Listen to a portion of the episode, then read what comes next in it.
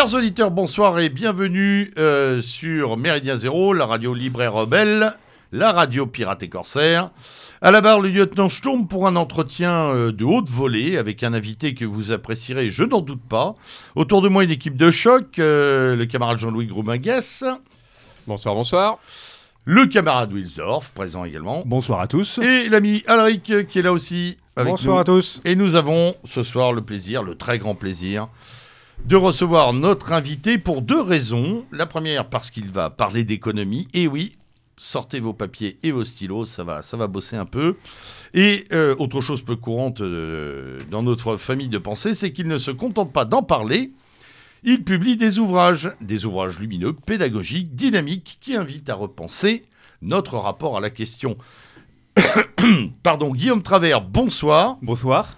Merci euh, à vous de venir euh, sur les ondes pirates de Méridien Zéro. C'est un, vrai, euh, une vraie joie de vous recevoir. Euh, vous avez beaucoup produit et publié ces derniers temps, ce qui nous donne grandement matière à en parler et à pouvoir un peu serrer avec vous deux, trois choses qui, qui jalonnent à la fois votre parcours d'ailleurs et votre appréhension, compréhension de la science sans se fermer sur l'économie, puisque évidemment, on en a parlé juste avant d'attaquer cette émission. Il y a aussi la sociologie, euh, peut-être même de la psychosociologie, pas mal de choses que vous embrassez dans, dans votre spectre de réflexion. Alors, quelques éléments biographiques que vous voudrez bien nous, nous donner. Euh, euh, est-ce que, est que d'abord, vous avez pensé à l'économie dès la maternelle?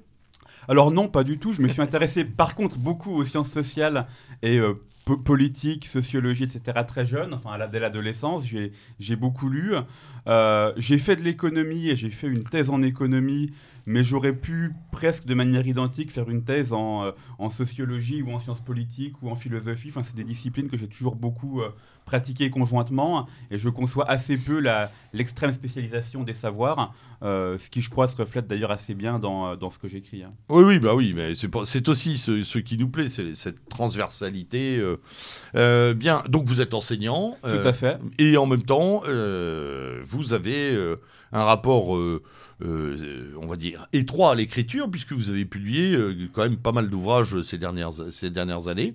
Euh, assez concentré d'ailleurs dans le temps. hein. Vous vous y êtes mis il n'y a pas très très longtemps l'écriture. Non, non, tout à fait. C'est assez... Alors, j'ai eu- des projets depuis très très longtemps, mais effectivement, j'ai surtout beaucoup abouti et publié depuis, euh, en fait, depuis deux ou trois ans, notamment bah, les trois ouvrages dont on parlera peut-être dans la collection Longue Mémoire avec l'Institut On en Iliade. parlera. Également la Bibliothèque du jaune européen avec Alain de Benoît, enfin, co-dirigée avec Alain de Benoît. Euh, et puis euh, d'autres petites brochures également, et puis beaucoup d'articles dans Éléments. D'accord.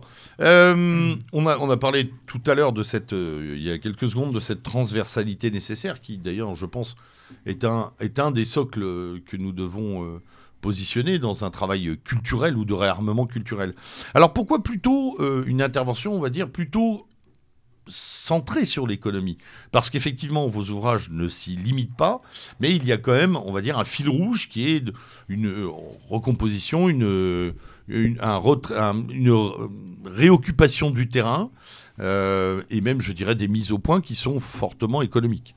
Oui, j'ajouterais, cher lieutenant, en plus une, question sur le, le fait, bon, on le sait, hein, c'est pas un domaine qui intéresse nos, j'allais dire nos, con- nos compatriotes, donc c'est pas quelque chose qui généralement euh, intéresse les Français, et a fortiori, c'est pas un domaine qui mobilise euh, nos milieux, hein, très clairement. Euh, et c'est d'autant plus surprenant que vous le faites dans le cadre, entre autres, de l'Iliade, qui a priori, en effet, n'est pas non plus tourné vers ce, ce domaine-là, de, ni d'études, Ah oui, mais- ni de- ni d'intérêt. J'ai oublié de signaler que vous étiez formateur à, à- l'Institut Voilà. Iliade, hein. Et, et donc, c'est vrai que oui, c'est surprenant. C'est surprenant et c'est d'autant euh, bienvenu, bien sûr. Tout à fait. Alors effectivement, je, cro- je crois que le, point fondamental, en tout cas ce qui fait que chacun devrait au moins s'y intéresser un peu, c'est que à l'heure actuelle, enfin à l'époque moderne, les forces dominantes sont des forces économiques. Euh, on, a souvent parlé des, trois fonctions euh, euh, structurantes dans les sociétés indo-européennes, enfin les sociétés européennes classiques, fonction souveraine, fonction gu- guerrière et puis fonction économique. Et la troisième fonction, qui souvent est très dévalorisée dans nos milieux, est la fonction économique. Aujourd'hui, elle est évidemment dominante. Toute valeur est réduite au prix. Tout ne vaut que pour sa capacité à satisfaire des besoins individuels. Et donc je crois que malgré le, relatif dégoût ou le, ou le, côté un peu repoussant que tout cela peut nous inspirer, c'est important de comprendre comment on en est arrivé là, euh, puisque c'est vraiment structurant, et puis comment aussi on peut euh, euh, en sortir ou chercher des troisièmes voies qui permettraient à l'avenir de eh bien, trouver d'autres modèles économiques plus communautaires, plus enracinés, à l'opposé des, modèles dominants actuels. Est-ce que, est-ce que le, alors, vous, partez sur le, thème de la troisième voie, sauf si mon lieutenant avait, encore des questions sur, par rapport à votre itinéraire ou autre, mais c'est, vrai qu'on peut enchaîner directement sur la troisième voie. Est-ce que d'une façon ou d'une autre, c'est quand même pas un pas un, serpent de mer, mais bon, on, sait qu'on a des, figures importantes du XXe siècle euh, qui s'y sont essayées, qui ont envisagé des choses. Euh, bon, pour l'instant, on ne peut pas dire que c'est produit euh, des, modèles qui aient emmené les foules derrière eux. Ça, c'est bien certain. Il y a énormément d'échecs de troisième voie. Enfin, on le voit depuis, depuis là, j'ai publié récemment un livre sur le corporatisme. Enfin, depuis le 19e siècle, on voit énormément de tentatives de sortir du capitalisme, de sortir du marché, et très peu, il faut bien le constater, ont, pu fonctionner. Je crois que euh, ça n'épuise pas complètement le sujet. On a aujourd'hui un renouveau, notamment d'ailleurs avec la pensée euh, écologiste, qui m'intéresse aussi énormément, de pensée localiste, de concepts de biorégion, d'essayer de penser l'enracinement à la fois culturel, économique, écologique sur des territoires. Euh, et tout cela mérite en partie d'être pensé. Alors la question c'est évidemment est-ce qu'on y arrivera par la, simple force politique et la simple force de conviction ou est-ce qu'on y arrivera euh, un peu forcé et contraint par un effondrement euh, rapide ou soudain du système en cours? Euh, C'est une bonne question. Je crois que il est peu probable qu'on y arrive par notre simple capacité à convaincre les masses qu'il faut sortir du capitalisme, mais je crois que des limites euh, à la fois technologiques, écologiques, démographiques auxquelles on se heurtera. Euh, amèneront cette relocalisation. C'est d'ailleurs une des raisons pour lesquelles je me suis intéressé beaucoup à l'économie médiévale, enfin société féodale qui s'impose donc évidemment après l'effondrement de l'Empire romain. Euh, c'est une économie beaucoup plus locale, beaucoup plus territorialisée, qui se construit comme une réponse à un effondrement euh, passé de notre civilisation. Oui, alors justement, pardon, euh, pardon de vous couper, on va, on va y revenir, parce que j'aimerais qu'avant, euh, pour, pour que nos auditeurs aient une, une logique finalement de, construction en tête en vous écoutant, on revienne sur ce, de, manière tout à fait synthétique sur l'état du système auquel nous sommes confrontés. On peut, on peut même la découper d'ailleurs, cette synthèse entre avant et post, et post première séquence Covid, je sais pas. je, je, me vois mal dire qu'on est sorti de la séquence Covid, mais on est sorti d'une première phase, euh, notamment économiquement, financièrement, on le sait, euh, avec des dégâts que l'on mesure. Euh, j'aimerais avoir votre, justement votre sentiment sur cet état des lieux. Comment vous regardez ce qui vient de se passer Où en étions-nous en 2019 Où en sommes-nous maintenant en 2021 Ce qui nous permet effectivement de poser ensuite la question de sommes-nous les Romains? Euh, du 21e siècle. Sommes-nous les derniers Romains du 21e siècle? Tout à fait. Alors, je crois déjà, ce dont tout le monde a pris conscience, c'est l'extrême euh, fragilité euh, du système actuel, enfin du système de libre-échange mondialisé, où en fait on ne produit absolument plus, plus, rien localement. bon, avec des exemples absolument frappants, on a vu celui des masques, on a vu celui des médicaments, où 90% sont produits essentiellement en Chine. Je pourrais citer quantité d'autres exemples. Un exemple que j'aime énormément, c'est celui du poisson. Beaucoup du poisson qu'on trouve en supermarché est pêché dans l'Atlantique, euh, envoyé en Chine pour être vidé et réexpédié vers l'Europe pour être euh, vendu en supermarché. Euh, ça paraît absolument sidérant. On a vu récemment avec le blocage du canal de Suez poindre une pénurie de papier toilette qu'on ne fabrique plus sur le continent européen. C'est des exemples parmi mille autres. Donc on voit que l'extrême division du travail euh, induit une complexité du système évidemment considérable, qui est d'ailleurs le, parallèle avec l'économie euh, romaine en train de s'effondrer est tout à fait, euh, tout à fait frappant. Les, les Romains ne produisaient quasiment plus rien localement et étaient dépendants de systèmes d'échange à l'échelle continentale. On a un peu ça également à l'heure actuelle. Et donc on voit que dès qu'il y a des frictions dans ce système-là, l'effondrement, enfin des formes d'effondrement ou de crise à répétition peuvent poindre euh, et, les fragilités peuvent s'accumuler les unes les autres. Donc je crois qu'un enjeu évident, c'est de relocaliser, ce qui nécessite évidemment des politiques euh, qui euh, activent pour, pour y arriver. Euh, je suis pas du tout convaincu qu'on ait les politiques capables de faire ça aujourd'hui, mais en tout cas, ça paraît évi- évident que c'est la voie dans laquelle Oui, s'engager. on voit que le système a d'ailleurs eu mal, on peut le dire, hein, qu- quasi cliniquement, puisque euh, des gens qui étaient à- aux antipodes de cette relocalisation ont par en parler.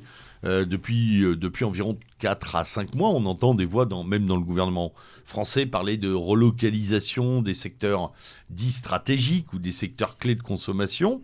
Euh, est-ce, que, est-ce que pour vous c'est un discours ou est-ce qu'il y aura des applicatifs à moyen long terme? Je pense pas à court terme, honnêtement, j'hésite. Non, à mon avis, à mon avis, il y aura sûrement un peu de deux. Il y aura sûrement quelques exemples un peu emblématiques qu'on voudra euh, conserver localement pour, pour faire de l'affichage.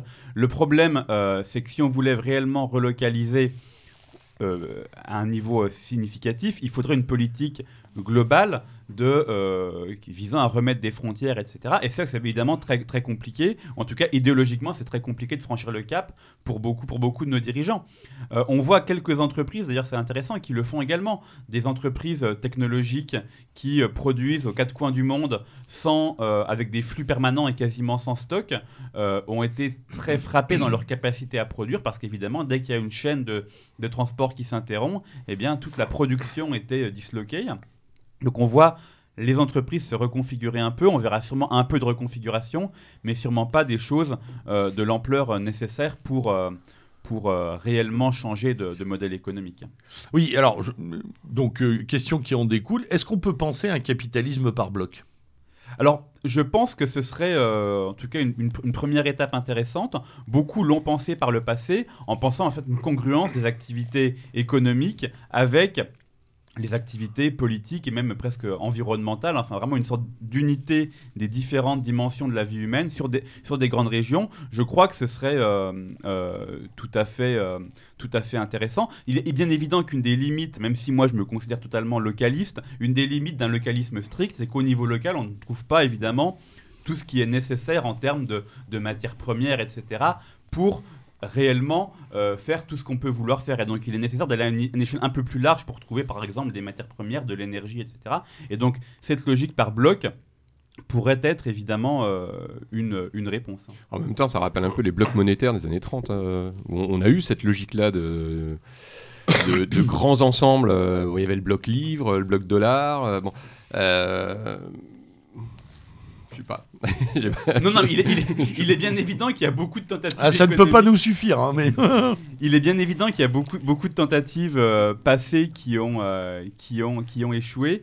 Euh, je crois que le- le- l'enjeu, c'est vraiment d'essayer de combiner aujourd'hui euh, des limites économiques, des limites aussi économiques, avec déjà des limites euh, démographiques et des euh, écologiques et démographiques et des enracinements politiques et culturels. C'est de penser, la congruence de tout ça. Ce qui en fait a été le cas par exemple dans le, plus gros de la, de la période, médiévale où il y avait une multitude de communautés à différents échelons euh, avec des limites assez fortes. sur les échanges économiques qui néanmoins n'étaient pas complètement entravés. Et puis euh, l'ouverture en fait est venue, est venue beaucoup plus tardivement. hein. Euh, W, Oui, as une j'avais deux choses à. Je reviens sur ce que vous disiez tout à l'heure. Euh, D'une part, euh, ce capitalisme en fait qui était en lien très profond avec l'industrie, est-ce que justement aujourd'hui il n'y a pas cette rupture qui fait Vous parliez de ces grandes structures qui sont en rupture sur des produits qui font qu'en flux tendu, ils ne peuvent plus. Voilà.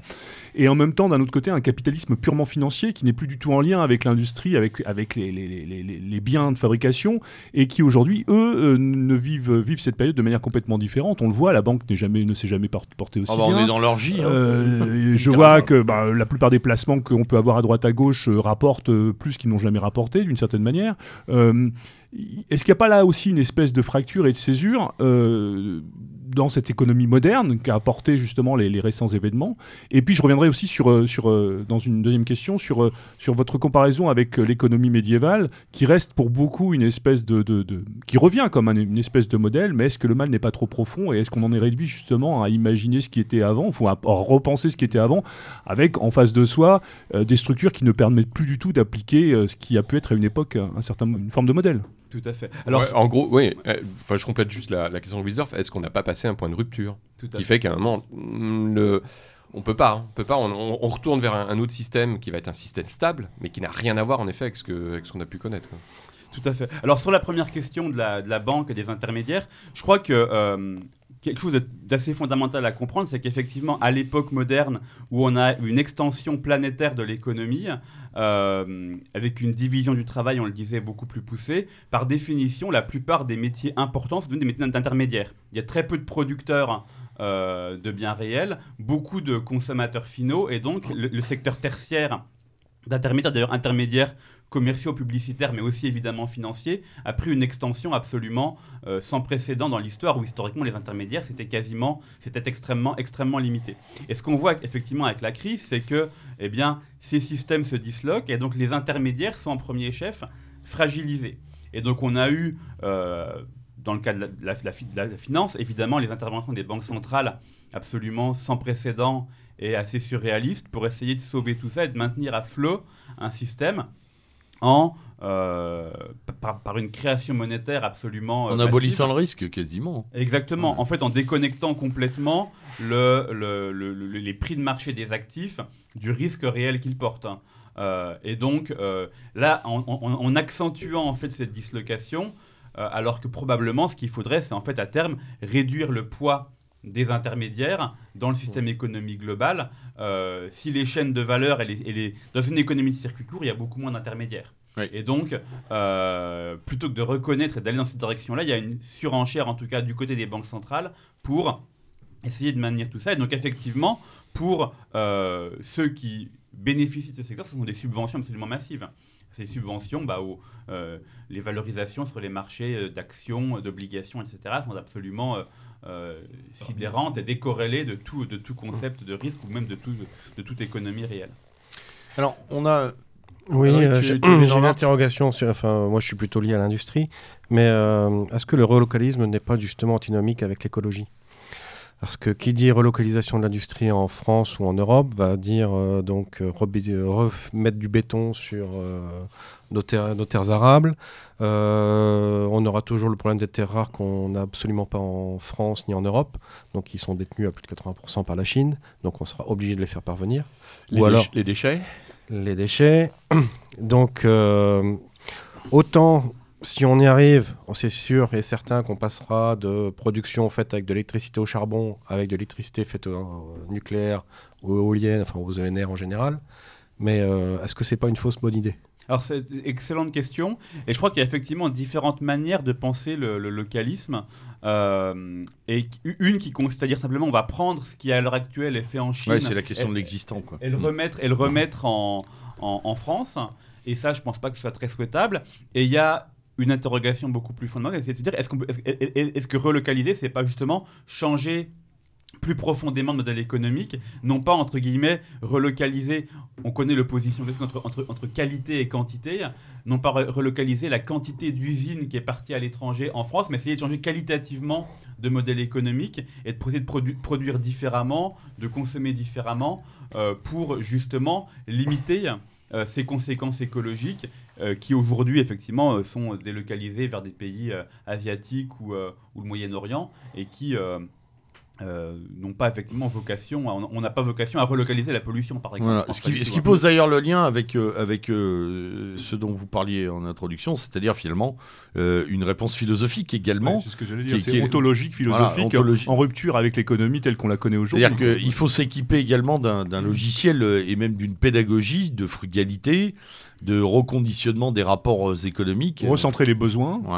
ouais. Tout à fait, tout à fait. Ça, ça appelle aussi une révolution plus complète, euh, ça on est bien d'accord. On est pratiquement sur le- la décroissance, quoi, ni plus ni moins. Oui, oui, en tout cas, en tout cas une exception particulière de la, de la décroissance, qui, encore une fois, je pense, ne doit pas être uniquement une décroissance euh, euh, quantitative, mais, mais, mais réellement centrée sur la, sur, la, sur la qualité, sur un mode de vie différent et sur finalement une, une nouvelle hiérarchie de valeurs à réimposer. Ouais, une conscientisation sur les besoins. euh, on- on voit là en trame des, des- des penseurs des années 60 comme Ellul, comme Illich, des gens comme ça qui, euh, qui peut-être sont aussi pour vous des, des- des- des- des- des pistes de réflexion et qui aujourd'hui n'ont jamais été autant d'actualité. Tout à fait. Bah, les, les- les- les deux que vous citez, notamment Ellul, est passionnant à mes yeux, euh, d'une grande actualité.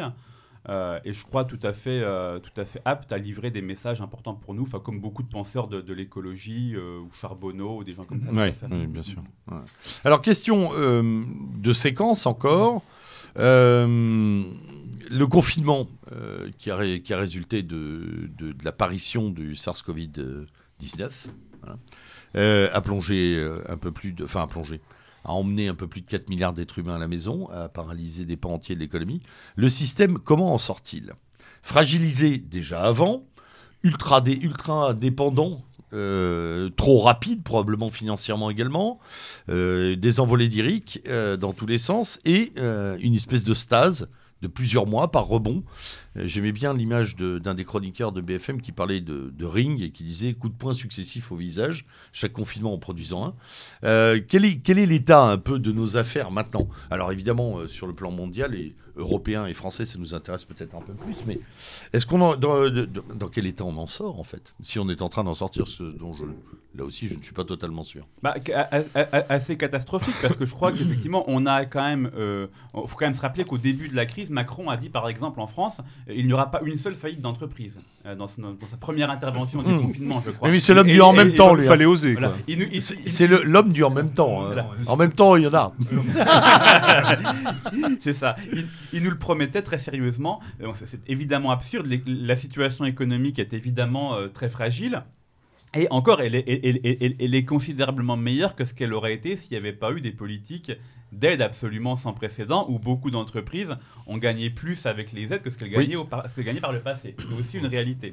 Mais ce qui veut aussi dire que eh bien, le jour où ces aides, qui bon, euh, ne pourront pas durer ad vitam aeternam, euh, disparaîtront, là la situation sera évidemment euh, catastrophique. Euh, oui, on, a, on entend déjà autour des banques euh, parler de près d'une centaine de milliers d'entreprises fantômes et Ah oui, de- oui, dont oui. les trésoreries sont euh, complètement, Complètement gastes. Il n'y a plus rien. No- Ouais, no- ouais. Notamment tout ce qui relève de l'artisanat, des petites structures, parce que c'est pas forcément ce qu'on imagine. C'est pas alors les grosses sont impactées bien évidemment, mais beaucoup avaient Bah, peut-être capacité. mais- de PME. C'est ça, Enfin, complètement. ouais, on est là, on est sur une ça, souffrance. ouais, ouais. hein. Alors je pense qu'il y, y a- il y a évidemment des très grandes différences. Une des différences essentielles, c'est les entreprises qui, euh, ou les artisans qui sont propriétaires de leur- qui ne paient pas de loyer, mais ceux qui paient un loyer, c'est évidemment catastrophique. Euh, donc il y a beau- beaucoup de variations, mais il y a évidemment des, des dizaines, des centaines de milliers d'entreprises qui sont en, en faillite virtuelle ou qui le seront. Alors on peut penser que euh, Macron, enfin politicien qui sera, pour- prolongera jusqu'à jusqu'en 2022 les aides euh, pour aux Évidemment, entreprises. bien sûr. Pour l'élection Euh, mais qu'effectivement, après, après cette échéance-là, euh, ce sera évidemment euh, beaucoup plus compliqué et la facture sera très très lourde. Euh, on va pas en reparler, mais on sait bien que les, que les confinements ont eu des effets au mieux très très limités, au pire inexistants sur le, le- la propagation du virus. hein. Ouais, ouais. Mais est-ce qu'on n'est pas dans, dans un schéma de, de paresse intellectuelle euh, Je dis pas nous spécialement, hein, je veux dire le- nos, nos sociétés occidentales. Par rapport au fait que on reste sur un, un modèle euh, hérité, enfin un modèle d'âge d'or en gros, qui est celui de de cette croissance euh, voilà infinie qu'on a eu pendant euh, 25 ans, euh, même si on appelle ça les 30 glorieuses qu'en fait on est rentré depuis la fin des années 70, enfin, on est entré depuis la fin des années 70 dans 80 dans un autre modèle, alors qu'on persiste à appeler crise, mais qui au final, lorsque quelque chose dure euh, plus de 40 ans, Bah, on peut l'appeler le capitalisme. euh, voilà, c'est ça, c'est en fait juste, on est, Le vrai. voilà, un autre, un autre- exactement, un autre modèle. Euh, là, on parle de nouveau de crise pour le Covid. Bon, intéressant, ça, En fait, ouais, on, on reste dans, dans quelque chose qui finalement euh, n'en est peut-être pas un, quoi. C'est juste un état d'être, une façon d'être, et que finalement, enfin, une façon d'être économique, hein, je veux dire. Euh, et que du coup, ces péripéties, en quelque sorte, euh, ne viennent pas bouleverser en profondeur, en fait, la, on va dire le l'architecture du, du système tel qu'il fonctionne depuis maintenant une quarantaine d'années. Est-ce qu'en effet, est-ce qu'on doit vraiment, vraiment se baser là-dessus en- et en tenir compte? Et pour imaginer d'autres choses j'a- J'ajoute, euh, dans un développement sociologique, pour compléter ce que dit le, camarade Jean-Louis, que effectivement, en plus, les gens vivent sur la pensée magique des années 70, c'est-à-dire travaille bien mon fils et tu auras un meilleur salaire que papa. On est vraiment dans une espèce d'illusion d'optique qui dure, qui dure, qui dure. Alors moi, je dis à mes étudiants qu'il faut se dessiller rapidement, mais, mais c'est vrai que ça encore, euh, c'est véritablement une sorte d'étendard. Non, ça je crois que c'est effectivement très vrai et c'est effectivement la promesse, la promesse d'illimitation du capitalisme où euh, les richesses doivent croître à un rythme de, euh, de 2% ou de 5%, j'en sais rien, par peu importe, chaque année et, et, et, et, et on, ra- on raisonne par rapport à ça. Et, chaque fois qu'on n'a pas cet objectif, et on- effectivement on ne l'a pas depuis, euh, On depuis, depuis 40 ans, euh, on s'inquiète. Or c'est effectivement complètement un, un- un mode de pensée déjà purement euh, quantitatif et deuxièmement purement euh, inatteignable, même quand on se concentre uniquement sur les indicateurs les plus quantitatifs, le, P- le produit intérieur brut, etc. Mm. Et quand on pense qu'évidemment tout ça s'accompagne en plus d'une euh, perte de sociabilité, d'une du- du- du- d'une perte bah, de tout ce, que- tout ce que- dont, les Gilets jaunes ont témoigné, de la sociabilité, des, des- des villes moyennes, d'un abandon des campagnes, etc., d'une dégradation environnementale, c'est évidemment euh, catastrophique. Je crois qu'il est, il est évident qu'il faut prendre conscience que un changement de modèle est nécessaire euh, et euh, ne pas rester dans ce cadre mental de la croissance continue auquel on veut perpétuellement, nous ramener. hein. Alors on peut peut-être justement se poser la question du, du mal pour un bien dans cette histoire-là, parce que peut-être qu'au bout du compte, cette espèce de RAZ, on va dire, euh, Ouais. en cours, euh, va permettre de sortir de toutes ces illusions, parce qu'on a bien vu au niveau de la communauté européenne, le fait de ne pas avoir un déficit de plus de 3%, si tout ça a été mis à Tout bas, machin. Alors c'est vrai que là, ce qu'on propose aux générations futures, voilà, euh, la prochaine et celle d'après va payer les factures, mais est-ce que tout ça n'est pas forcément euh, une bonne chose quelque part, ce qu'on attendait peut-être par euh, l'activité politique, la revendication, je ne Ou sais quoi, l'écologie. ou l'écologie, oui. hein. En fait, bah, nous arrive en pleine tronche par, euh, par, euh, par, par ce virus et va peut-être permettre de remettre les choses à plat et de repenser différemment. euh, en tout cas, de, Non, de- mais c'est même pas de- susciter l'initiative euh, communautaire, euh, personnelle, ouais. puisqu'on sait qu'on n'a rien à attendre de ce système-là, dans tous les cas. Exactement. Alors je crois qu'effectivement, le, le vrai changement à attendre, plus qu'un changement de technique économique, c'est un changement de mentalité. C'est effectivement, c'est qu'il faut sortir de la- de l'idée hein, euh, qu'on va simplement vivre mieux, enfin en tout cas quantitativement parlant. Euh, et ça, c'est l'argument, ce que vous dites, c'est ce que dit Patrick Buisson, par. Je crois qu'il a, il a assez raison, effectivement, de dire que la crise a remis en avant euh, des valeurs de dons, de désintéressement, qui avaient été un peu négligées par le passé. Et ça, je crois, est assez, est assez juste. Et effectivement, tout ce, qui, tout ce qui peut contribuer à la prise de conscience qu'il y a une vie au-delà de la pure consommation, une vie au-delà de la pure jouissance matérielle, euh, est bonne à prendre. Et puis, euh, peut contribuer effectivement à euh, cette question fondamentale à mes yeux du sens dans les, dans les relations économiques. Comment est-ce qu'on redonne du sens, que notamment communautaire évidemment, euh, à notre vie quotidienne, y compris nos actes de consommation les plus quotidiens? Alors il y a quand même du boulot en perspective, oui. parce que à l'ouverture euh, le 19 dernier euh, des magasins, Oui. Enfin, c'est juste un, un- un délire sans nom, quoi. De voir euh, ce. Comme si l'individu n'existait que parce qu'il consomme. C'est-à-dire de voir à quel point les supermarchés, les magasins ont été pris d'assaut. Euh, j'ai eu le malheur de me retrouver là-dedans euh, pour, un, pour un détail euh, voilà, dont j'avais besoin, mais j'ai, j'ai- enfin, c'était, c'était, de halluc- collants. Ouais. Ouais, ouais. un serre-tête. Et, euh, les et- auditeurs le savent. euh, exactement. Donc, mais Ouais. c'est, alors, Tes perruques. ah, j'essaye de me grimer, mais c'est compliqué. Mais euh, là, pour le coup, c'est, enfin, on chasse le naturel, il revient au galop, quoi. C'est. Alors ça, ça et puis euh, les gens, oui, bah, tous ceux qui se sont agglutinés euh, Je, je pense avec plus- l'autorisation d'aller jusqu'à 9h dehors, hein, tu te souviens? Je disais à mes enfants que la sortie jusqu'à 21h, on y avait droit quand on avait 15 ans, nous. Hein, rebelle tu te or not souviens to pas be. Hein, on allait prendre un, on allait prendre un diabolement Ah ouais. hein, au bar du coin l'été à 15 ans, à 14 ans. Waouh Bref, pardon, Alaric, vas-y. Non, je pense que c'est surtout. euh, il, do- il doit y avoir une, euh, une dichotomie entre la, la ruralité à ce niveau-là et euh, le citadin. Ouais, aussi. bah, Bon, bah, tu auras bah, 20 sur 20 euh, pour cette phrase propre. Ouais, je pas sûr. Non, je suis pas hein, sûr. Même Alors, pas justement, c'est- juste que c'est plus loin, quoi. Ouais, c'était justement aussi une des questions que je voulais vous poser. Alors, euh, le camarade Wilsorf tout à l'heure a, a parlé d'une remise à zéro. Euh, Est-ce que chacun n'a pas envie de faire la sienne? Je pense au grand Reset et à cette, euh, cette espèce de voilà de serpent de mer de, de Schwab, de Schwab, etc. Euh, et puis, euh, et puis euh, l'inf-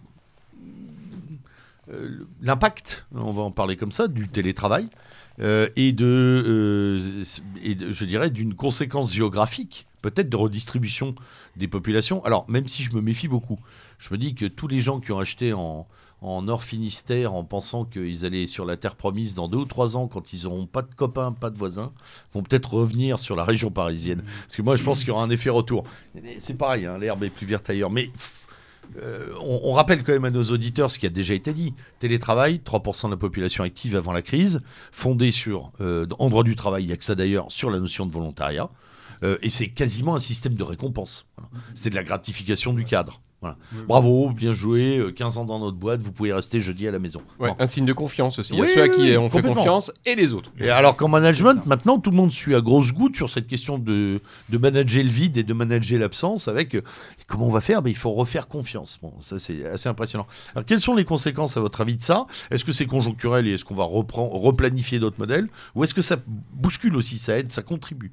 Alors, déjà, pour revenir sur le point précédent, je pense qu'il y a effectivement une période d'accentuation des, des contrastes et des clivages assez sidérantes, où on a effectivement une part de la population qui a une prise de conscience et qui veut effectivement changer de, de modèle et prend conscience que, par exemple, eh bien, euh, est effaré par le tout Amazon, etc. Et on voit vraiment des gens qui ont cette démarche-là d'essayer de sortir et de, de soutenir des, des commerces beaucoup plus locaux, et à l'inverse, des gens qui sont complètement... euh, En fuite en avant. en fuite en avant perpétuelle, qui... euh, qui, euh, qui, qui- qui ne voient absolument rien. Enfin, moi j'ai un exemple sidérant dans l'école euh, de commerce où j'enseigne. euh, Il y a un supermarché en face de la sortie et il y a les logements étudiants à, à 300 mètres. Il y en a qui commandent leurs courses euh, au supermarché et se les font livrer alors que c'est à 300 mètres à pied. hein. Ouais. Euh, parce qu'ils ne veulent plus sortir de leur chambre. hein. Ouais, mais ça, c'est au Canada. vous, en- vous enseignez au Canada, en fait. Et ben malheureusement même pas. Et, ça- et- et- et- et tout, tout cela arrive, et- arrive évidemment. Euh, donc il y a, il y a euh, des gens qui sont complètement dans le système et d'autres qui cherchent à, à en sortir ou en tout cas à, re- à redonner du sens. Euh, et on le voit, on le voit dans. Ben, La crise dans a eu ça, qu'elle, effectivement, elle polarise beaucoup. Elle polarise beaucoup. Ouais. Euh, Sur le grand reset, voilà.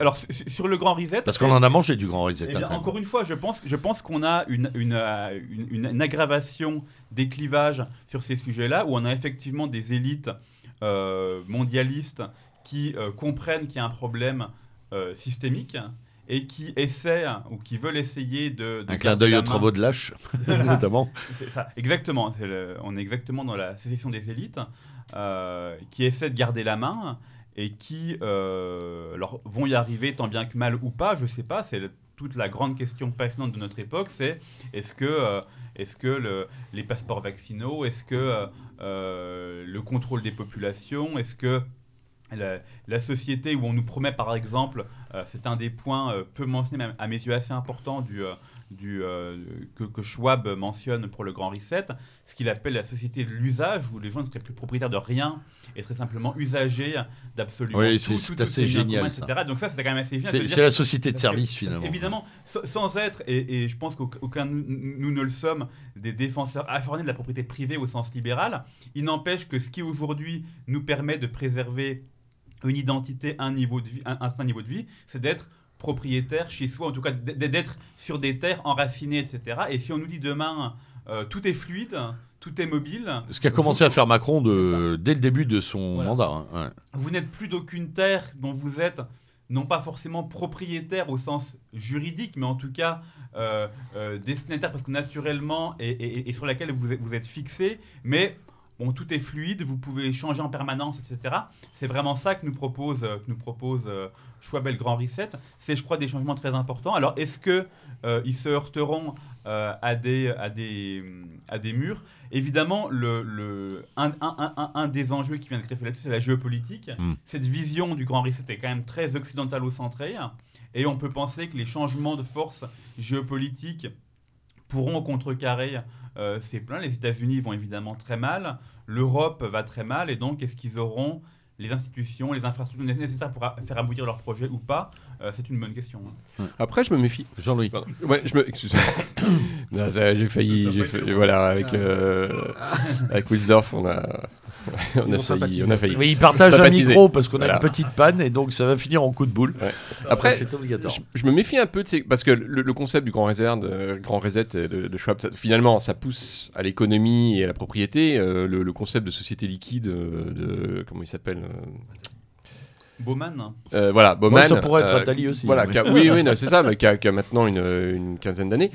Euh, 10-15 ans, euh, ça étant juste ça finalement en le voilà en l'appliquant à autre chose. euh, bah, finalement oui ça nous est très propre. hein. Enfin ces questionnements là nous sont quand même très très propres en, en termes pour le coup en- dans le sens d'occidentaux C'est-à-dire que je, la société liquide, elle, elle se pose peu ailleurs. Tout à fait. Et donc euh, le grand reset, euh, en effet, va peut-être pas se poser beaucoup non plus euh, dans d'autres sphères Non. que les nôtres. quoi. En tout cas, effectivement, c'est vrai qu'on on, on- on a, enfin, et c'est peut-être d'ailleurs, même nous qui sommes identitaires, euh, évidemment opposés à l'universalisme, on a parfois un peu trop facilement tendance à voir que ce que veulent les élites occidentales, le Oui. monde entier le voudrait. Mm. Or, c'est évidemment pas le cas. Et effectivement, croire que ce que veut Schwab, c'est le monde entier, non, c'est les élites, certes mondialisées, mais quand même qui restent celles du monde occidental et que le monde, euh, que ce soit le monde euh, euh, évidemment asiatique, euh, les Bien japonais, les- Comme on, on l'a souvent souligné ici à ce micro, il y, a- il y a une vingtaine d'années, Gabriele Adinolfi avait parlé de, en disant toujours parler des élites et de frottement élitaire, parce que sont arrivés les milliardaires chinois, sont arrivés les saoudiens, sont arrivés des milliardaires d'autres provenances des- dans les élites et qui n'entendent absolument pas suivre le modèle occ- occidentalo-centré. Donc, et on, on le voit, Xi Jinping s'en fout euh, de nos affaires, faut être très honnête. évidemment. Le matin, quand il se lève, il a un projet, lui, ça c'est sûr. hein. Et la Chine va pas se déplacer. euh, je veux dire, les, les Chinois sont pas liquides. hein. Par contre, par contre, on se rend compte que euh, certaines théories ou, euh, que pouvaient défendre des gars comme Attali, justement, ou, ou BHL, cette espèce de. Enfin, le, nomadisme ou le, le, le nomadisme, l'homme nomade, ou en tout cas le, consommateur, le citoyen Bizarre, universel, le consommateur communauté. universel, en fait, tout ça, c'est en train de se mettre petit à petit en place. Quoi. Je veux dire, euh, c'est- Oui et non. Je sais pas. Là, je suis plus hésitant. Oui, ça se met en place. Quand et- tu vois les, et en même trois- temps, les, le les combat. quelques centaines de milliards euh, que, que de bénéfices que fait euh, sur cette crise euh, des Amazon et autres, euh, on peut quand même raisonnablement se poser des questions. Quoi. Tout à fait. Alors, je, je- je pense qu'encore une fois, il y a effectivement une, une accentuation des, des clivages, avec effectivement une dimension sur laquelle d'ailleurs j'écris en ce moment qui me semble très intéressante, c'est que c'est le, ce qui se voit et ce qui ne se voit pas. C'est-à-dire qu'on on veut du local, mais on le prend sur Amazon et en fait ça vient de très loin. Et donc on, on- on a l'impression que cette mobilité se fait sans frottement, etc. Et donc on ne veut, on ne veut, on ne- on ne veut plus la voir et on essaie de la cacher autant que possible. Or, elle existe, elle existe bien réellement.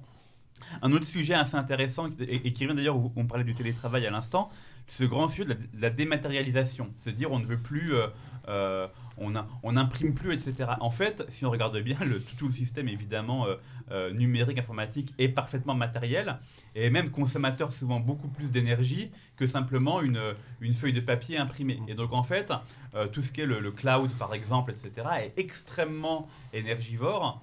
Euh, beaucoup plus que des techniques euh, sensibles matérielles que ça remplace. Donc en fait, il y a- sauf on, on- on ne le voit pas. Et donc je crois qu'il y a effectivement Alors, ce côté Ouais, si je, Alric, peux, qu'on ne voit pas. ouais. si je peux me permettre- Jean-Louis, juste ouais. après. Mais... si je puis me permettre, oui, un mail est largement plus polluant que d'envoyer un courrier, une C'est ça. lettre. Ah oui, oui, c'est très Ça, clair. faut pas l'oublier. Et surtout que maintenant, se- tout le monde stocke ses propres mails. Donc, au lieu d'avant euh, stocker Avec ça dans un classeur, des. et donc euh, vos mails sont stockés sur des serveurs. Les serveurs, faut les refroidir, faut les euh, alimenter en énergie. Et donc, c'est très polluant. Tout comme une requête sur euh, Google, euh, a évidemment plus euh, consommateur d'énergie que de prendre un dictionnaire. hein. Mais Euh, alors, euh, clair. Voilà. Là, là, on est, on est dans, dans votre démonstration, on est finalement au seuil euh, d'une reconnaissance du sang et des larmes. Quoi. Je veux dire, on n'a pas envie de l'entendre. Euh, je dis souvent à mes étudiants, quand je vois passer des manifs écolos avec des gamins euh, qui veulent un autre monde, mais qui ont des Nike au pied, dont la, la semelle a été assemblée aux Philippines par des gamins qui vont mourir avant 30 ans parce que les cols sont polluantes, on est, dans un, on est vraiment dans le, dans le dur. C'est-à-dire qu'à un moment, si tu veux manifester pour l'écologie, va acheter tes sandales euh, au Puy du Fou. Quoi. Mais euh, non, non, mais Les charentaises non, oui, non, mais non, non, mais On il y a un moment, il y a une conséquence. Enfin, je veux dire, il faut être conséquent.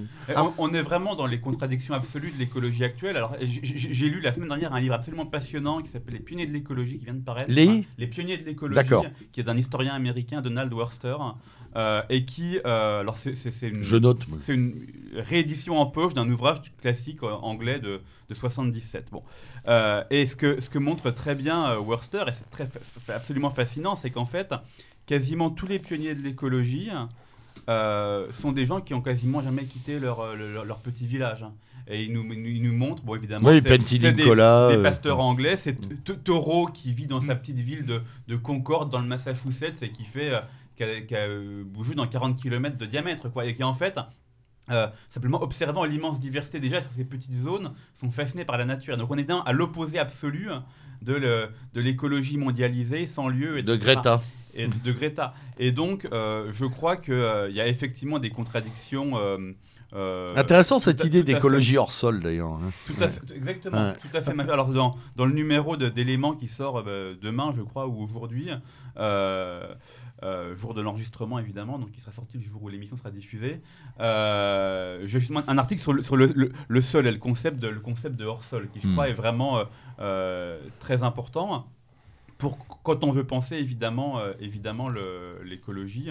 Euh, qui n'est évidemment pas pensable, euh, pas pensable mondialement. Sans la biocomplexité. En fait, tous les, tous- tous les problèmes écologiques sont évidemment très enracinés. Ce que je dis souvent, c'est que quiconque pratique le jardinage voit qu'il n'y a pas euh, deux mètres carrés qui sont pareils. Chacun a un ensoleillement un petit peu différent, une humidité un petit peu différent, une, etc. Et donc, euh, même un, un biotope un tout petit peu différent à quelques mètres d'écart. Et donc, penser euh, la, bio- la biodiversité à un niveau mondial a évidemment, a évidemment guère de sens. hein. Bah, Ah, c'est ah. bien, c'est bien ce qui, ce Jean-Louis. qui emmerde euh, littéralement les, ces, ces élites-là, hein, c'est que on est dans l'écologie et justement dans le, dans le support, dans le milieu, avec des déterminismes. Or, les déterminismes, qu'ils soient de sol, de sexe, de, statut, euh, de, de, de race, de, en- emmerdent nos élites. Donc, en effet, bon, on peut pas, on peut pas du tout attendre d'elles euh, qu'elles elles le prennent en compte. Euh, Ou alors elles le sinon- retamisent. Sinon, par la contrainte et, et très clairement. euh, Elle la par en conformité, ça veut dire qu'elle dénature. quoi. Oui, oui, c'est ça. Voilà. Tout à fait. Euh, et alors, on parlait de. On, on- on- on dit beaucoup que l'homme actuel est hors sol. Ce que dis d'ailleurs dans, dans, dans l'élément, c'est aussi le, euh, toute l'agriculture est hors sol. Aujourd'hui, 90% des tomates sont produites euh, hors sol, croissent dans de la laine de verre alimentée euh, Mmh. par En des hydroponie, etc. Euh, et même dans une large mesure, les céréales se- sont hors sol, puisque simplement le- la terre elle-même est, est tellement euh, bourrée d'insecticides et de pesticides que rien n'y pousse si on, y a- si on ne les- ne les alimente pas par des intrants qui donc viennent de l'extérieur et non pas du sol lui-même. hein. Le sol n'est qu'un simple support pour l'homme, pour les activités, comme même pour la, la plupart de la nature aujourd'hui, ce qui évidemment est problématique. Et, alors, et- et c'est là, je crois que ce qui- moi, ce qui m'intéresse beaucoup, c'est que on a énormément de travaux récents de botanistes, d'écologistes, etc., qui montrent bien tous ces apports de la, du sol. euh, Oui, on s'étonne, on, on s'étonne très régulièrement que sur des, des micro-exploitations euh, de, de 2-3 hectares, les gens arrivent à vivre, à produire et même à sortir des salaires. Et on est toujours là à les regarder en disant Ah, mais vous êtes deux, vous êtes trois, vous arrivez à. Et quand le, quand, Euh, quand, quand- quand le sol est très bon. Bah, et c'est euh, ça, voilà. on s'aperçoit juste Voilà. que la terre donne si on, si on la respecte. Tout à fait. Mais ce qui est intéressant d'ailleurs, c'est de voir en fait le, à quel point l'économie, hein, comme science, Mhm. entre guillemets, euh, se désintéresse de l'écologie. Parce que finalement, si je me souviens bien, il y a un prix Nobel, je crois, sur ces 10 ou 15 dernières années, un prix Nobel d'économie. euh, dont les travaux sont, sont vaguement voilà Ouais, sont, parce que sont en lien avec et l'écologie et, même pas pour euh, même pas en effet pour, pour intégrer euh, Non, en fait il intègre l'écologie comme un comme un coût En fait, Ah, il en, en gros, il calcule le coût du réchauffement climatique, Ouais. etc. Enfin, il- vraiment, c'est c'est très quantitatif, en fait. hein. Ouais, Voilà, c'est ça en amène gros les à- autres les autres à- économistes se, Ouais. se contre-tapent euh, littéralement de, de cette dimension là Alors, je, pense qu'effectivement, c'est un problème de fond de l'économie qui est de ne voir, enfin, de, de raisonner à partir de l'individu systématiquement, alors que le cœur de, la pensée écologiste, ce que d'ailleurs montre très bien le, livre dont je parlais à l'instant de Worster, c'est de penser l'écosystème et le tout et la complémentarité euh, des, parties individuelles euh, bien au-delà des, euh, des seuls individus. Un concept absolument fascinant dans la pensée, notamment en botanique récente, c'est le concept d'holobionte. On oppose souvent en pensée sociale l'individualisme et le holisme. Le holisme étant évidemment l'idée que, la communauté est supérieure à l'individu. Mmh. Très bien, on, on a, ouais. on a la même chose dans le monde euh, biologique avec ce concept d'holobionte, où en fait de dire que penser, par exemple, un, un champignon tout seul n'a à peu près aucun sens. C'est un champignon n'existe que dans un écosystème en symbiose qu'on appelle les mycorhizes avec des arbres, etc. Que même nous, nous existons en symbiose avec des millions de, de micro-organismes euh, qui favorisent notre, digestion, etc. Et nous penser complètement comme des êtres hors sol, coupés de notre milieu euh, biotique, n'a absolument, euh, absolument aucun sens. Et donc je crois que quand on a en tête cette vision écosystémique de l'économie ou de la nature, on ne peut pas euh, se fondre dans le cadre individualiste dominant de l'économie. Alors, euh, justement, pour y venir, euh, il y a une question qui est importante. Jean-Louis disait tout à l'heure que l'économie se désintéresse beaucoup de l'écologie. On peut peut-être d'ailleurs réfléchir que ce- ces deux mondes se conçoivent comme deux mondes, ce qui fait que peut-être ils s'opposent aussi. Par contre, un certain nombre d'économistes, donc je relativise un peu ton propos, je pense à Giraud ou d'autres, parle de cette croissance verte ou de cette économie verte. Il y a quand même un discours là-dessus aussi, depuis quelques années. Euh, d'où vient-il et qui les synthétiquement, hein, d'où vient-il et que défend-il finalement? Est-ce que c'est quelque chose qui se rapproche de nos préoccupations ou pas? Tout à fait. Alors, je crois qu'il y, a- deux choses. Effectivement, disons que l'économie a un cadre conceptuel pour penser, euh, par exemple, les, pollutions, les nuisances. C'est ce que les économistes appellent les externalités. Et donc, c'est effectivement l'idée de dire, eh bien, euh, si, euh, en gros, le, fondement absolu de l'économie, c'est l'argument sur le, libre-échange, c'est dire, bah, si, tous- les deux, on est d'accord pour échanger un livre contre un stylo, eh bien, si on est les deux volontaires pour le faire, bah, c'est forcément une bonne chose et ça c'est forcément un cadre de valeur. C'est l'argument de base qui donc justifie le libre-échange pour absolument tout. Mais la seule limite que les économistes ont, ont formulée, depuis notamment quelqu'un qui s'appelle Pigou, Mm. c'est de se dire, eh bien, peut-être qu'en fait, cet échange entre deux parties a des conséquences pigouviennes. négative pour une partie tierce. Bien. Et donc dans ce cas-là, un régulateur, une taxation peut être justifiée pour euh, compenser celui qui subit un dommage, etc. Mais la limite évidemment de cette logique-là reste, l'individualisme. C'est-à-dire que les dommages ne sont que des dommages individuels et ce sont toujours des individus qui subissent des coûts ou pas. Il n'y a absolument aucune pensée de la communauté, de l'écosystème ou de tout ce qui n'est pas réductible à l'individu. Et donc je vois effectivement les économistes qui parlent de croissance verte ou qui pensent à l'écologie ne le pensent évidemment dans leur majorité, il y a toujours des exceptions, que sous ce prisme-là. Avec en- une, id- une idée de continuité, ça. euh, modifiée, mais enfin ça, une- avec une idée de continuité. un scénario, euh, à prime. qu'effectivement, Ouais. il y a aujourd'hui dans le système économique des ex- externalités qui n'ont pas été prises en compte ou corrigées adéquatement et qu'il faudrait simplement les corriger par un système de subventions, etc. Mais on peut qualifier ça d'environnementalisme finalement, Oui, oui. écologie, économique. Exactement, ça, ne remet absolument pas en cause euh, l'idéologie de la, enfin, la, la croissance, etc. Pas du, pas du tout. Simplement, c'est l'idée de corriger des problèmes secondaires et non pas un problème fondamental. Oui, en plus, quand on regarde les, les- les stars, hein, entre guillemets, euh, du, du monde économique, et mm, il y en a une, à une de ces stars, vous avez, vous avez consacré, euh, bah, c'est le premier, premier ouvrage que vous avez publié, du coup, Liliane. Donc, euh, une, une réfutation, Piketty. voilà, une, une réfutation de Piketty. Euh, Il en faudra une à Giroud peut-être aussi. Oui, c'est- ces gens-là qui, en effet, euh, ont, ont les micros ouverts et, et qu'on entend très très largement sur, euh, sur les médias. Euh, c'est vrai qu'on entend peu euh, des, des voix dissonantes par rapport au discours. de Pi- Piketty, c'est. Je sais pas, quelle, quelle analogie je pourrais faire avec, euh, avec un autre penseur, mais enfin, c'est. Bon. Euh, ça pa- il passe un peu quand même maintenant. Il est un peu moins dans Ouais, c'est vrai, c'est vrai. Bah, ces livres sont trop gros, si tu veux, donc. Oui, euh, oui, alors ça, les- et puis je pense que le Covid, euh, livres, le Covid, euh, euh, Juvin aussi avait aussi apporté cette voix dissonante Ouais, un il petit peu à un semble- moment, mais il bon, semble c'est- un pas un économiste. Non, c'est pas- Non, non, mais. Mais je crois qu'effectivement, en fait, bon, évidemment, le, le, le système, a, enfin, ou en tout cas, les, les grandes entreprises, les intérêts économiques ont intérêt, évidemment, à cette croissance verte. C'est des nouveaux marchés, c'est s'il faut tout remplacer par, euh, s'il faut remplacer Ah, tout le parc automobile par des voitures électriques. toutes les C'est machines. formidable, toutes les machines, euh, absolument tout. euh, c'est, Il y a des enjeux fonda- enfin, Voilà. extraordinaires. c'est évidemment, quand, on- quand on- quand on- quand on nous dit euh, presque euh, sérieusement dans les, dans, dans- dans les universités qu'on va remplacer les tableaux et la craie euh, par des tableaux électroniques pour, euh, pour éviter de consommer des craies, euh, c'est, il est bien évident que la consommation de ressources est 100 fois plus grande dans un tableau électronique alimenté à l'électricité que dans un tableau noir avec une craie. Bon, Non, mais c'est Euh, aussi se donner bonne conscience. Moi, je vois dans le domaine, par exemple, de la cosmétique, où, euh, euh, pour tout ce qui est présentoir, ainsi de suite, où on nous impose de travailler, par exemple, sur des matières recyclées à base de graineries, d'herbes, de, je ne sais quoi, où on a énormément de problèmes. Non, mais c'est hallucinant, mais où on a énormément de mal à faire tenir quoi que ce soit. On est obligé d'employer des méthodes qui, en fait, n'ont aucun intérêt par rapport à la démarche de base. Quoi, voilà, c'est- Mais chacun se donne bonne conscience Ah par rapport à ça. C'est ça. Et qui souvent d'ailleurs sont même écologiquement euh, désastreuses. Enfin, on, on- on peut parler des cas par exemple, de ce qu'on appelle la méthanisation pour l'énergie, où maintenant beaucoup d'agriculteurs ne produisent plus ni pour nourrir des bêtes, ni pour nourrir des hommes,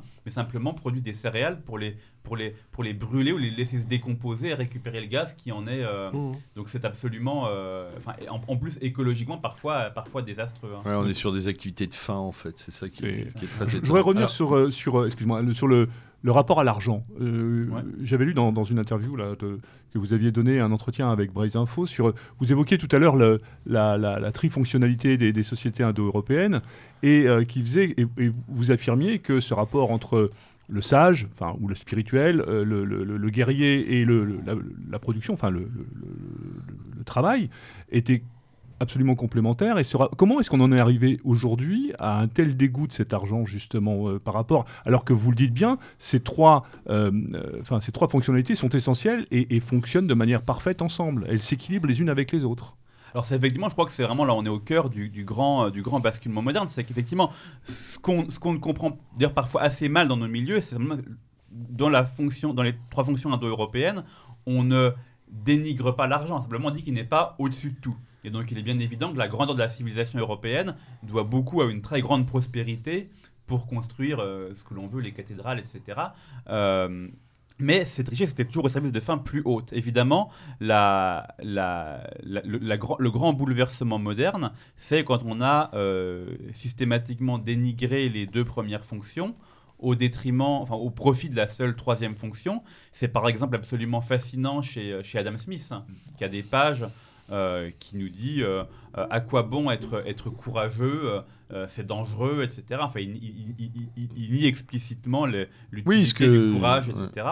Euh, ou euh, Weber euh, signalera sur la révolution industrielle en disant voilà, bah, le chevalier disparaît, euh, c'est l'homme euh, utile qui ça, arrive. exactement. Et donc ça, ça, c'est vraiment une, la- une lame de fond euh, très profonde, associée évidemment au- à la montée de la bourgeoisie, associée aussi à des probablement à des, à des révolutions euh, spirituelles et religieuses. Enfin, vraiment, vraiment, ça se joue dans le domaine des représentations plus à la base que dans le domaine purement économique. Ouais. Où du jour au lendemain, on se dit mais finalement, ah, pourquoi est-ce qu'on a fait la guerre pendant tant de temps? Ça Pourquoi est-ce qu'on pourquoi est-ce qu'on priait alors, alors que ça n'a aucune utilité? Et c'est vraiment, je crois, le, le cœur du problème. Et aujourd'hui, on est en train de se dire bah, finalement dans un monde complètement désenchanté, complètement matériel, euh, est-ce que, est que la richesse est toute chose Euh, Alors on reste évidemment là-dedans. hein.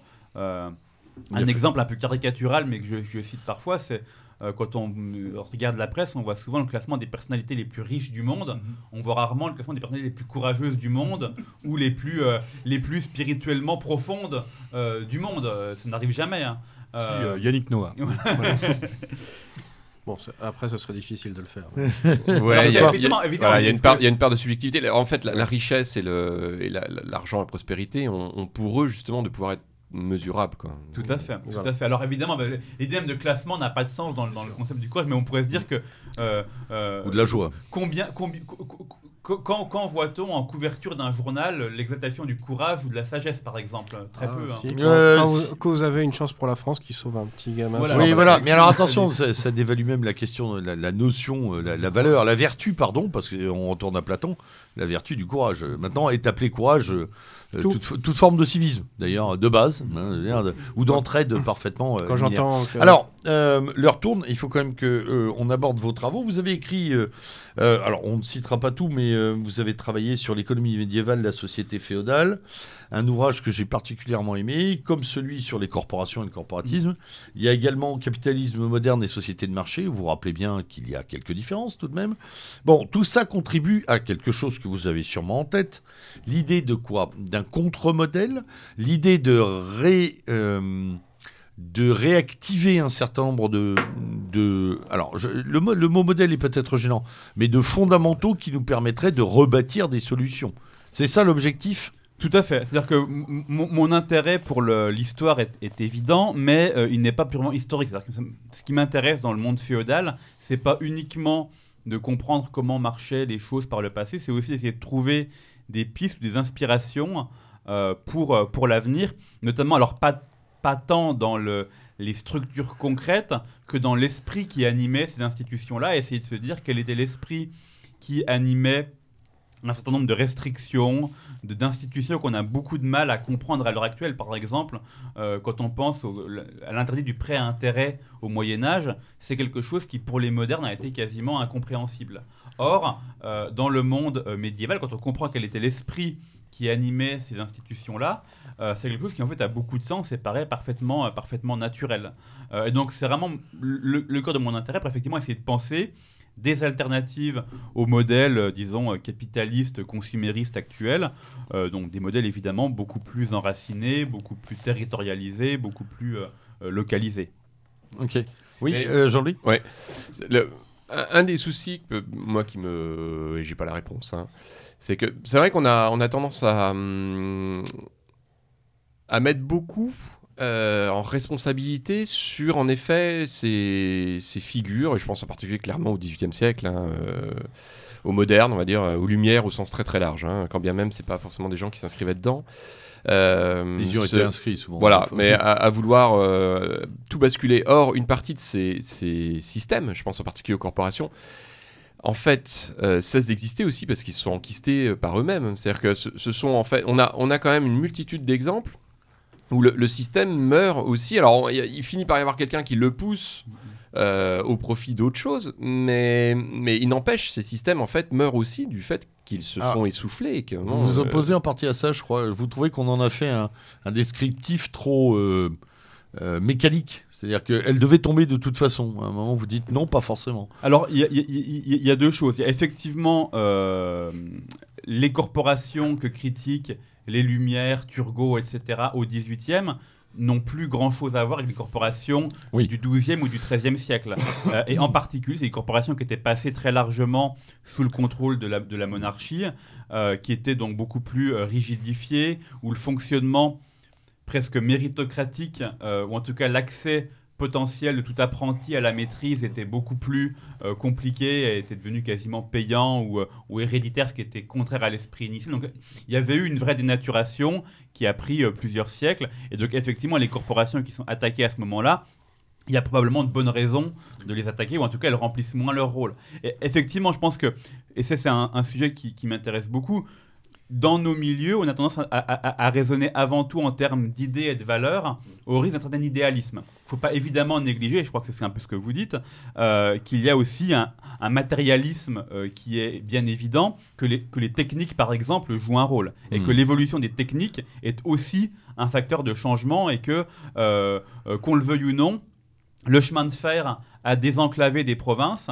et que euh, à le, jour où c'est un sujet le jour où un chemin de fer arrive dans une ville ou un village au 19e, euh, eh Le bien, monde arrive. be- beaucoup, de chan- beaucoup de choses changent. Le monde entier Et, arrive. et c'est pas uniquement l'esprit, l'esprit qui change, c'est aussi les conditions matérielles, les conditions matérielles qui changent. Un autre exemple que j'aime beaucoup, c'est celui de euh, quand on se dit euh, mai 68 à, à, à dérégler les mœurs et favoriser le divorce. Oui, le, le frigo ou le, le- le congélo l'ont fait aussi. C'est beaucoup plus facile aujourd'hui d'être célibataire euh, à l'époque du frigo, Et du, du plat surgelé, etc., que ça l'était auparavant. Donc il y a, il il toujours une congruence de facteurs spirituels, idéologiques et matériels.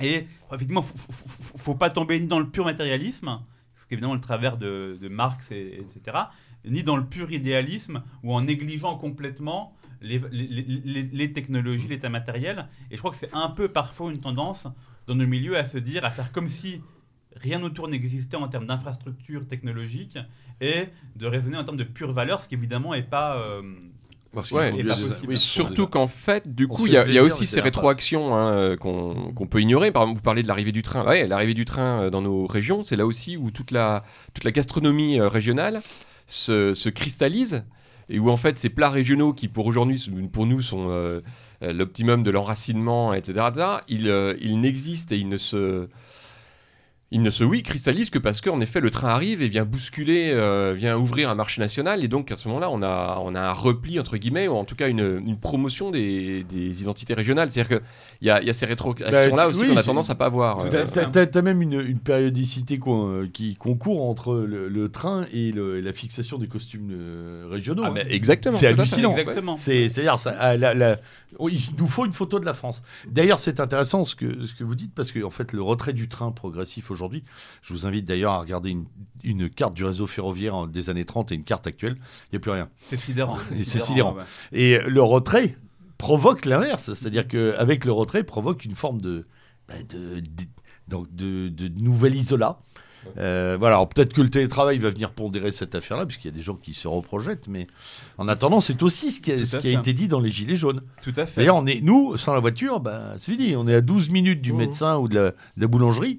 Euh, si vous nous faites monter le prix des, des carburants, on est, on- déjà on n'a plus rien, on n'a plus le train pour y aller, on voilà, n'a plus d'accès en fait. hein. Fait. Alors, et c'est pour ça, juste Oui. pour ajouter une petite chose, je pense qu'il il faut pas évidemment, et c'est à l'esprit de la question, être purement conservateur. Et c'est là où je crois que l'idée de, de révolution conservatrice est très puissante. C'est-à-dire, c'est de se dire, il y a des, des, des valeurs à préserver, mais ça doit se faire dans des cadres qui s'adaptent perpétuellement aux circonstances et jamais euh, euh, idéaliser les corporations médiévales.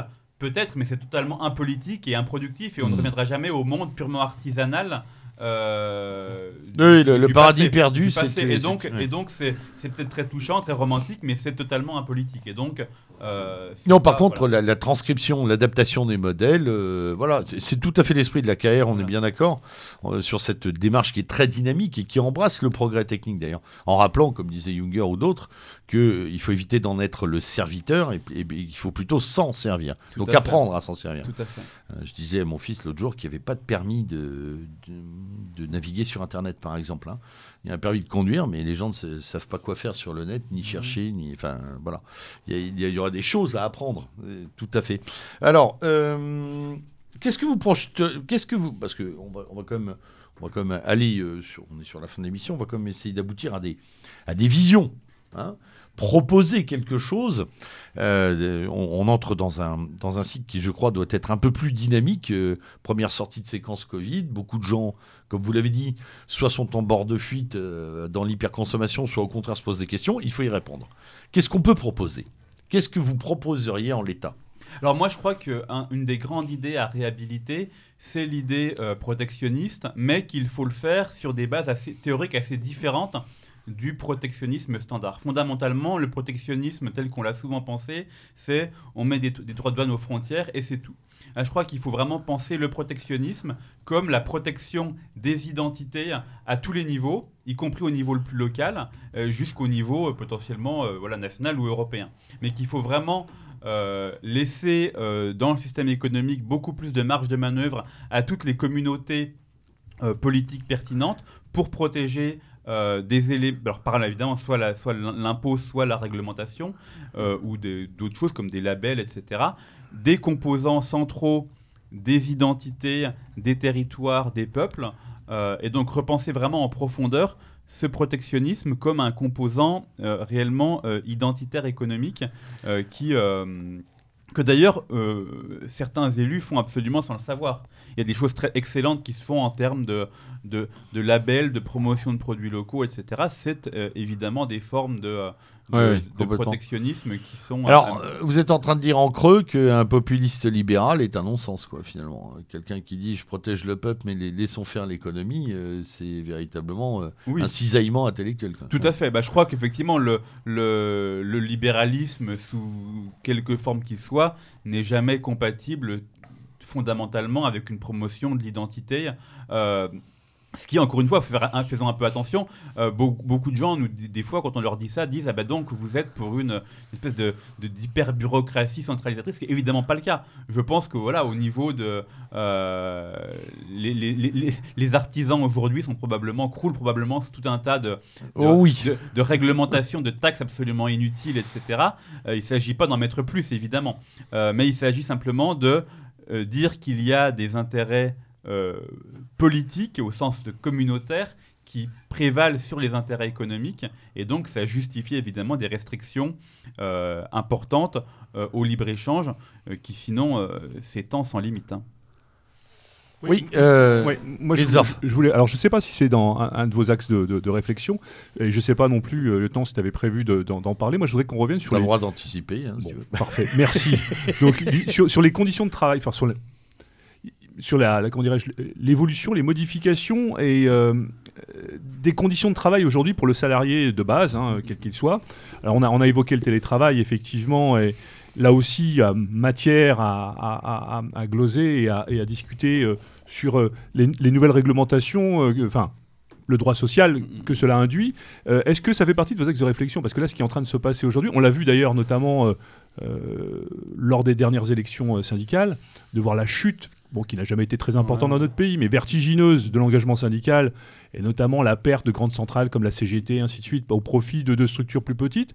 Euh, Qu'est-ce qu'il en est aujourd'hui par rapport à ce qui est en train de se passer, de, de, de, de, de l'avenir de cette revendication, du, du droit euh, au travail et ainsi de suite Parce C'est que, marrant parce qu'on en parlait hier. Euh, Ah ouais. Quand je vous ai appelé au téléphone, on a évoqué le parce fait que, et, et le télétravail n'est probablement que, que, je dirais, la partie émergée de l'iceberg, en fait, de, de ce qui est en train de Et se passer. On disait qu'en province, euh, par exemple, ce qui- moi j'habite en province, hein, à côté d'une ville, mais en province, ça y est, on a des commerces ouverts le dimanche toute la Mmh, journée. mmh, mmh. Euh, il a fallu le confinement, le deuxième d'ailleurs. Le premier il n'a pas fait ouvrir le dimanche, mais le second a clairement euh, fait lâcher le barrage. C'est-à-dire Donc qu'aujourd'hui, effectivement, tout le monde se nourrit du télétravail en disant ouais, quand même des facilités. C'est génial, la liberté. Alors, Alors que derrière, fait, on a décloisonné le travail encore Complètement. plus. Et on avait déjà eu cette espèce de, de fonctionnement très bizarre avec ces, ces open space gigantesques qui, qui, qui avaient vocation à nier, alors déjà, la- comment dirais-je, une certaine forme de, de, comment, de, Convivialité. de convivialité déjà, et puis euh, bon, de discrétion dans le travail aussi, au profit euh, d'une espèce d'uniformisation de l'individu dans, dans une pièce, un petit peu, voilà.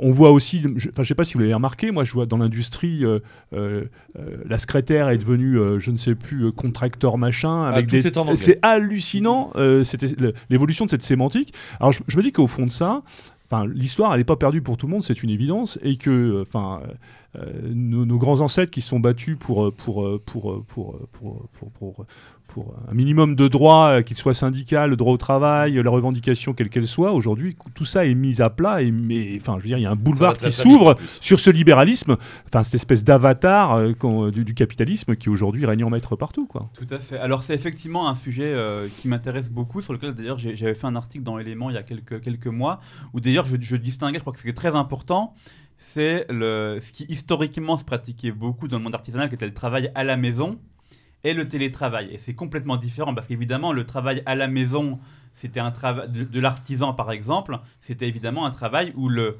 l'artisan était maître de son outil de travail et donc travaillait chez lui avec sa famille autour, etc. Mais était maître chez lui. Le Ouais, il y a la télétravail, notion de maîtrise. voilà. Le Dans tous les sens télétravail, du terme, télé, c'est- Télé, c'est à distance. Et donc, c'est on travaille pour effectivement matrice. la même entreprise qu'avant, mais à distance. Ce qui pose beaucoup de problèmes.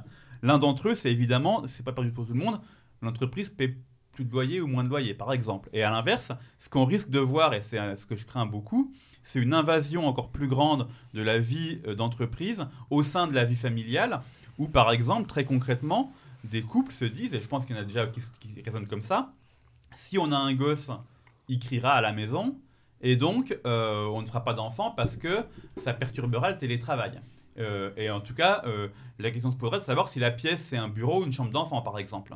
Ah ouais, Euh, ça reconfigure complètement l'espace domestique. Donc ça va reconfigurer exactement. Moi, je connais des gens qui ont même acheté des chalets hein, de C'est 9 ça. mètres carrés. Ils ont foutu des câbles dans le jardin pour bosser, quoi. Parce que le premier, c'était c'était sympa. On était en short avec la bière sur le, sur le perron, hein, dans les jardins. Mais le second, en plein hiver. C'est ça. Ah non, c'était moins Voilà, bien. exactement, exactement. Donc, donc ça, ça va être un vrai sujet sur effectivement ceux, effectivement ceux, qui en, qui en jouissent, c'est ceux qui ont la résidence secondaire et, et la place, etc. Mais bon, celui qui est euh, contraint économiquement dans une ville, etc., c'est beaucoup plus compliqué. Après, il y a, il y a une, une autre dimension qui me semble intéressante, c'est quand même qu'il faut il y a quand même une vraie valeur pour le. Enfin, c'est difficile de penser que les entreprises puissent, sur le temps très long, avoir le tout télétravail. Et, et là, il y a, quelqu'un qui est très bon, c'est euh, Philippe Schletter, euh, qui euh, m'a cité, je ne connaissais pas cette je crois que c'est IBM ou une entreprise technologique américaine qui, il y a quelques années, avant évidemment le- les confinements, était passé quasiment au tout télétravail. Et en fait, ils y sont revenus au bout d'un an ou deux. Je crois que Volkswagen avait fait aussi Voilà. ça avec des Et tests. ouais. en se disant, en fait, euh, le télétravail, pourquoi ça marche? Pourquoi ça marche? En fait, les gens bossaient ensemble depuis des années et donc se connaissaient déjà. Mais intégrer des nouveaux collaborateurs dans un environnement de télétravail, c'est absolument impossible. Parce que bah, faut que les gens aient besoin de se connaître, etc. Euh, les gens, les, moi, j'ai des étudiants qui ont fait des stages en télétravail. Ils ne sont jamais allés une seule fois sur leur lieu de travail, enfin sur dans, un, lieu physique. Donc c'est absolument, impossible d'intégrer de nouveaux collaborateurs dans ce contexte-là. Donc c'est quand même très compliqué. Alors le, télétravail représente quand même enfin, ce que je disais, euh, pour Mhm. moi, le- le- le- la partie émergée de l'iceberg, parce que c'est quand même tout le droit du travail qui est remis à Alors plat. ça, Et, et qu'on va vers une vérité. Parce que le télétravail concerne essentiellement les cadres, cadres Ouais, ouais. supérieurs ou autres. Euh, on a, on, là, on retourne vers une vraie paupérisation. J'ai les, les idées de Marx n'ont jamais été autant d'actualité, on le voit bien. On retourne, c'est pas toi qui fais ton boulot, mais c'est les 15 mecs qui attendent à la porte pour prendre ta place qui font ton salaire. On en revient toujours à, on en revient à ces, à ces ouais. logiques-là. Mais on, peut à même d'ailleurs se poser à la question de. de, de de, de- de- du- alors, je fais pas de complotisme, mais euh, ces couvre-feux avec ces horaires déplacés ont, ont finalement étendu les plages horaires d'ouverture des magasins euh, et les ont rendus su- super flexibles. C'est euh, extraordinaire. Ça va, ça va très très vite sur ce plan-là. Tout à fait, non, c'est- absolument évident. Je pense que le droit du travail est- est- va être détricoté, qu'il va y avoir une contractualisation de l'entreprise où les gens, plutôt que d'être salariés, vont devenir euh, employés contractuels, enfin auto-entrepreneurs ou, euh, ou déguisés. Ce qui est évidemment l'exemple enfin, euh, stéréotypique, c'est Amazon, évidemment, où Même- aucun même- des livreurs n'est salarié. À l'instar des, des pilotes de Ryanair. Ou, Par ou- exemple. ou- ou- ou- Par ou exemple. ces exemples-là. Ou Et même donc- de, de certains de nos collègues, euh, mon cher. euh, Eh, Évidemment, Guillaume, hein, évidemment. qui sont formateurs contractuels de plus en plus dans les écoles de commerce. Moi, j'en vois, euh, c'est même les 9 dixièmes de mes collaborateurs. Évidemment. Et donc, c'est assez intéressant, c'est quand on, on parlait d'économie tout à l'heure, les économistes ont souvent eu tendance à penser l'entreprise comme un pur nœud de contrat, Ouais.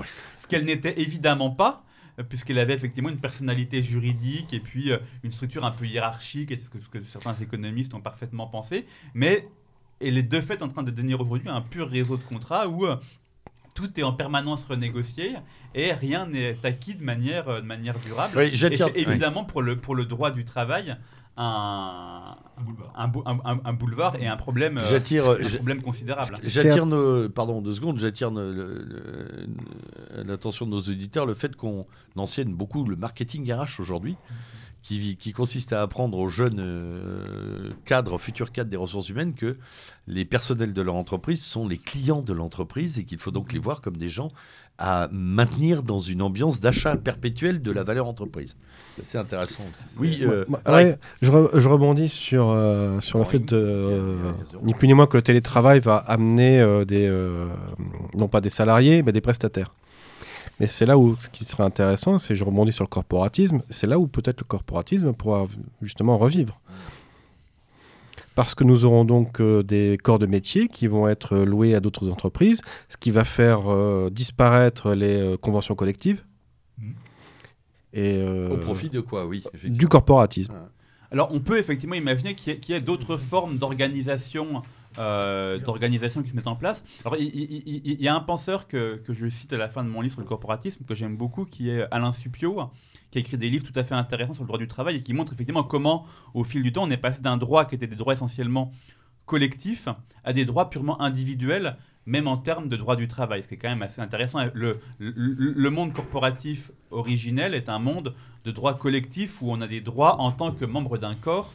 Aujourd'hui, le droit du travail n'est qu'un droit de statut où parce que j'ai tel statut en tant qu'individu, euh, j'ai tel ou tel droit. Et effectivement, on peut, en tout cas c'est un chemin possible, c'est que soit la réglementation, euh, ou en tout cas l'État-providence, l'État social, accompagne cette individualisation jusqu'au bout, où il y a des individus complètement déconnectés les uns des autres, ou alors effectivement avoir de nouvelles formes euh, d'organisation pour en tout cas des métiers qui peuvent se le permettre. Alors je pense que dans, dans le tertiaire, c'est beaucoup plus compliqué de, de penser à des corporations du tertiaire, mais il y a sûrement d'autres cas de figure où des gens qui ont une vraie maîtrise d'un savoir, etc., peuvent, euh, euh, peuvent euh, reformer des choses qui ressembleront à des corporations.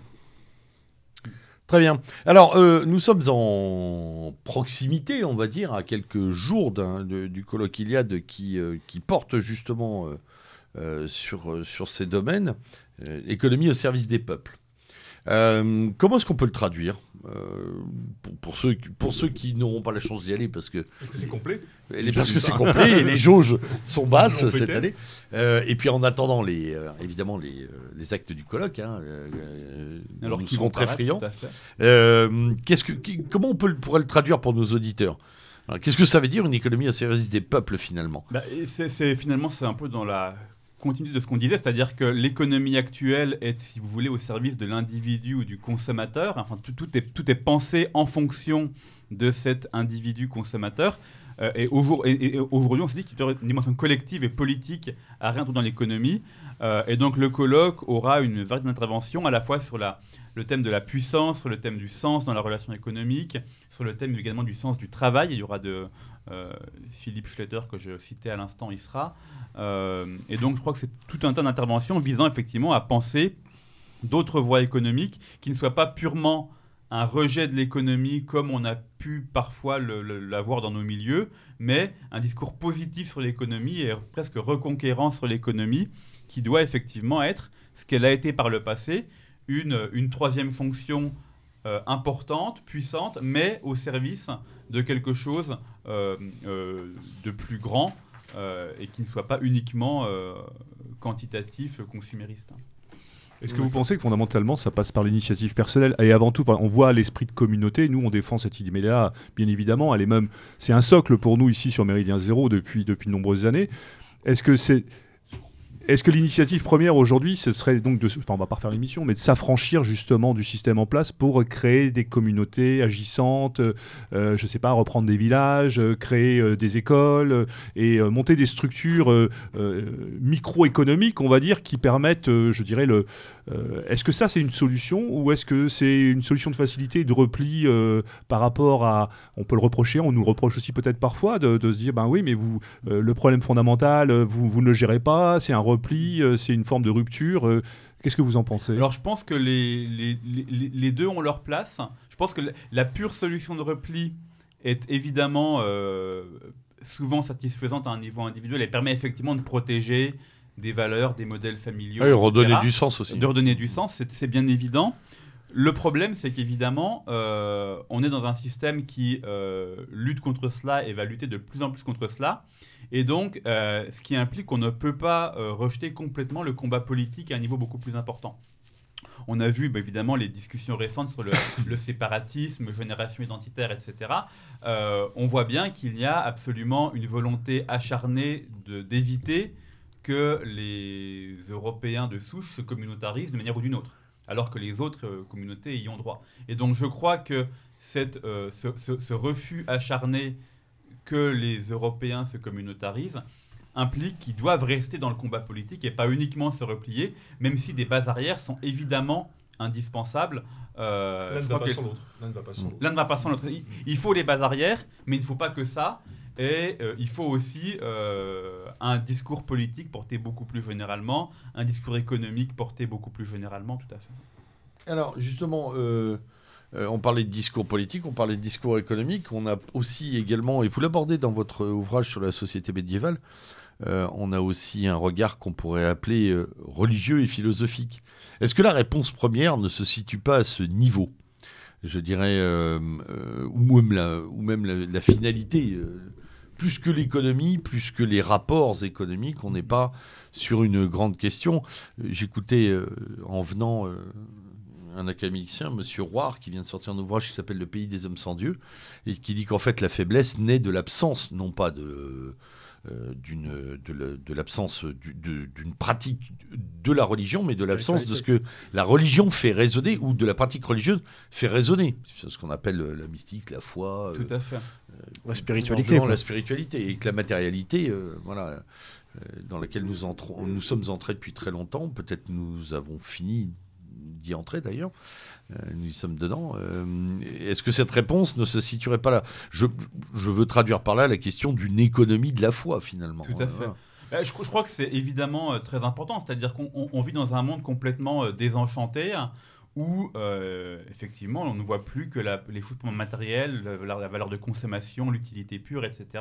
C'est assez récent. Quand on lit, hein, quand je, je parlais de Patrick Buisson tout à l'heure, c'est aussi sa thèse évidemment de montrer comment le, le fait que les, que les- que les églises en l'occurrence soient vidées a effectivement euh, créé une masse de consommateurs euh, abrutis. Alors quelle que soit la, je crois que quelle que soit la foi finalement, et là, cette vertu de montrer euh, qu'il y a autre chose que la matière, autre chose que la consommation et les petits plaisirs, qu'il y a quelque chose qui est, du, est du ressort du temps long, de la longue durée, et qui mérite qu'on se projette au-delà de nos seuls intérêts matériels finalement très éphémères, très temporaires. De Donc, je crois qu'effectivement, c'est euh, cette question du sens euh, est vraiment, euh, est vraiment centrale. là. Bon.